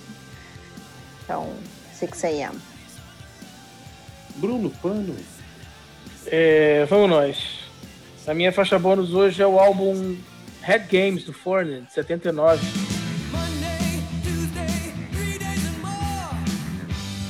Por causa da, da série, eu descobri o álbum e um dia botei no Spotify para ouvir, sensacional. com- com- tem várias músicas boas, como uh, Dirty White Boy, Love on Telephone e Head Games, a faixa título também, que é um- uma, uma puta de uma música sensacional. Vale a, a audição aí. Head Games do Foreigner de 79. É isso. Boa. Juliano Fonseca. Então, aproveitando que estamos falando de, de séries, eu assisti uma nessa semana que passou, por acaso, zapeando no Netflix, Snowpiercer, ou Expresso do Amanhã. Eu não, Quero muito ver, hein? Porra, não, não- Eu vi o filme. Muito bacana porque no mundo pós-apocalíptico a Terra congelou a menos 117 graus aproximadamente e os únicos sobreviventes estão dentro de um trem e esse trem dá a volta ao mundo e, e quem o construiu, uma- a, a energia se retroalimenta com o trem se movimentando. E dentro do trem você tem luta de classes. Você tem a classe alta, a classe média, a classe baixa, um querendo tomar o, a, a, classe baixa, claro, querendo ascender dentro do trem. E essa- essas lutas internas são, são bem legais de ver. O, o, porque isso con- conseguiu fazer um- um- uma história bem bacana. Vale a pena. Posso fazer um Tinha- comentário tinha- em cima? Claro. Tem o filme do É, diretor do Parasita, É com Sim, o Chris sim. Evans, né? que é com Chris Evans. Que daí dá uma resumida, né? O, o seriado ele dá um então assim para quem tiver com preguiça do seriado. e tem. E essa luta de classes é legal porque o, o- o trem ele dá essa ideia, né? Quem tá na frente do trem é o, é É, o a cara classe A. é a classe A e o cara que tá lá no finalzão, no último vagão, é o, é o Z. Então, Só para tem dar o- referência também com Jennifer Connelly, conhece, e um cara que a gente sabe que já vai morrer mesmo no filme, que é o Xambim. Porque que isso, cara? Um morrer. spoiler aí, cara. O cara morre em todos os filmes. Mas aí, aí que tá, eu, eu tinha visto uma entrevista com, com ele falando que ele tava recusando o papel de, de personagem que morre, porque ele tava sendo, sendo reconhecido como o ator que morre em O tudo. cara tem 256 mortes em todos os papéis. Não tem como as O pessoas já tá esperam isso. É, Já pode se o ser cara, até um. Se o cara não morrer, não, não tem graça. Agora, é- é, foi muito sugestivo, né? O, o, o, mineiro falar de trem, né? É isso, cara. Gente, eu, eu quero até encerrar, porque é isso que eu, eu não, tem, não tem encerramento melhor. Não vou nem falar minha faixa bônus de hoje. Encerra por aqui. A minha faixa bônus é pouco imaginativa, mas faz sentido. É... Sigam o Instagram da- do Cobra Kai, que é muito legal. É arroba Cobra Kai Series. É, é legal para você conhecer mais, mais coisas sobre a produção, bastidores, até mesmo acompanhar o promocional da série. Né? Você vê o, o- o- o- coisas sobre os personagens, você vê cenas, você vê é, mais da personalidade da- e da vida dos atores. Como a gente falou aqui durante o programa, tem uma série de postagens sobre as músicas que cada um gosta, cada um escuta antes de gravar. Né? Você conhece mais, dos, mais do, pessoal mais veterano, dos, dos novos também. Então acho que é, se você quiser emergir um pouco mais na série, eu costumo seguir as séries que eu gosto, eu costumo seguir os Instagrams porque normalmente trazem conteúdos bem legais. Tem a série do The Boys também, se chegarem a assistir The Boys, o, tanto o Instagram do, do Cal Urban quanto do, da própria série são muito legais porque trazem interações entre artistas, atores e tudo mais, é bem legal. E o do Cobra Kai segue nessa linha. Então você. É legal porque você aproveita e consome a série em outras dimensões, fica bem mais legal. Então sigam lá, arroba Cobra Kai Series e divirtam-se. Valeu, Farofalha! Valeu por ter acompanhado mais esse episódio aí com a gente. Fica ligado no que vem no próximo aí. No final, do, no final de 2020, a Billboard, como tradicionalmente faz, lançou o seu ranking de 25 melhores álbuns de rock do ano. Então, só que em vez de falar de 25, que é algo pra caramba, a gente fez um corte de 10 pra gente falar daqueles que são os principais álbuns escolhidos por eles. Tenho certeza que todos vocês ouviram né, os 10 principais álbuns elencados pela Billboard. A audição dessa, dessa, dessas, desses álbuns levantou algumas questões. E eu queria começar, antes de entrar em álbum a álbum, que é o que a gente vai fazer aqui daqui a pouco, entrar numa dúvida quase que existencial aqui dentro do Farol Rock Club. O que é rock pra vocês? Como é que vocês definem rock, gente? Para mim, o que é o rock? Vamos lá. Na, naquela coisa da teoria, você tem o blues dos negros americanos e aí vem os caras, os brancos, que pegam aquela escala de blues maravilhosa do sofrimento e começam a acelerar aquilo misturando com country, que era música deles de casamento e festa de, de boda de ouro. Aí os caras começam a, a acelerar aquilo, mas na verdade eles roubaram a música do negro americano. Isso é meu ver, tá? Não sou dono da verdade. Falou, rapaziada. Valeu, boys and girls. mais um episódio do Farofa que ficou, mas vem mais coisa boa por aí. Abraço! Thank you.